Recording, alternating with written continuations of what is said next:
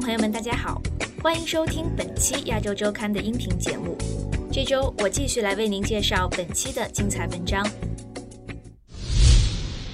岸田对华政经矛盾，联美抗中强硬驻台。作者毛峰。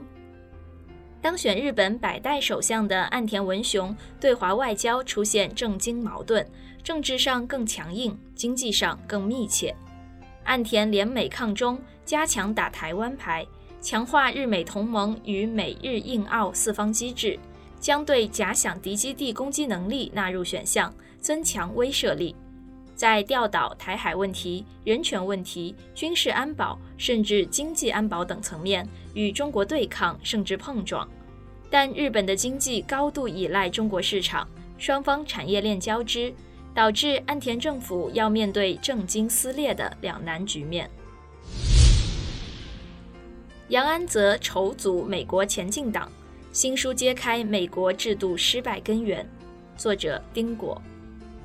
美国正在持续分裂之时，华裔杨安泽卷土重来。他在上次民主党总统候选人初选中一鸣惊人，后来又参加纽约市长初选落败。现在他要筹组第三政党前进党，打破美国建国以来两党传统，为中间派亚裔社群发声。十月五日，杨安泽的著作《前进：美国民主未来的注解》上市，受到媒体极大关注。书的主要内容详细披露他去年参加民主党党内初选的经历以及引出的教训。他在书中明确指出，美国的两党制不可持续。他指出，我们的民主制度正在衰败，而美国的制度设计让重大改革很难发生。中国冲破拉闸限电束缚，新招应变煤炭增产增供。作者江迅。九月下旬，多省拉闸限电突然成为热搜词。近期受有序用电影响的省份陡然增加到二十多个，而备受关注。缺电年年有，为什么今年如此严重？学者普遍认同，限电的主要原因是沿海省市疫情后经济复兴强劲，电力需求快速增长，煤炭价格上涨，煤炭供应紧张。火电企业亏损而不愿发电，加上风力等发电不足。九月三十日，主管能源和工业的副总理韩正召集各方开会，强调要不惜一切代价，确保入冬以后从煤炭、电力到石油的能源正常供应。彭文正追击小英论文门，美澳媒体接力揭开真相。作者童清风，在台湾。宛如一潭死水的总统蔡英文论文门，最近在海外媒体复活般引爆。九月二十七日，美国、澳洲七大中文报纸同时刊登半版或者全版广告，以黑底白字写上“贾博士下台”五个大字，并在下方署名“真相联盟”。广告中并没有直接点明谁是贾博士。但相信绝大多数人都知道，其所指的乃是自称拥有一点五个博士的蔡英文。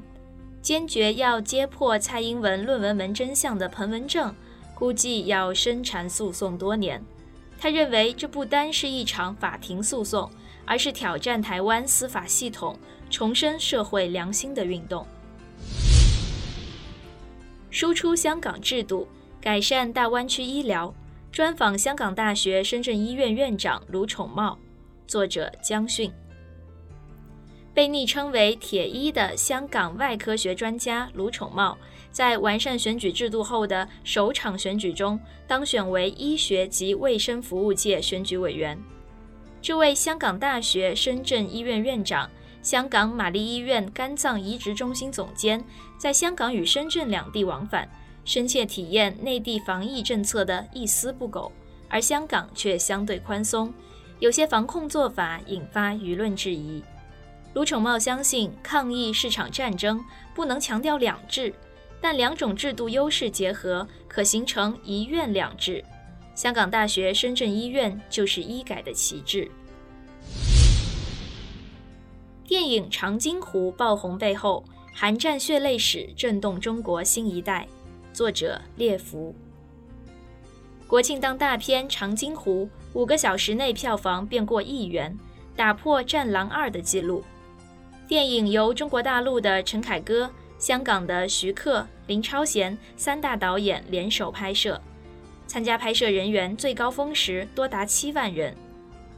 电影以抗美援朝最著名的战役之一的中国人民志愿军第九兵团在长津湖全歼美军的一个加强团为题材，在新华网微博账号有年轻观众看完长津湖，把煮熟的马铃薯放在冰箱里冷冻，表示要体验英雄们啃冻土豆的艰苦。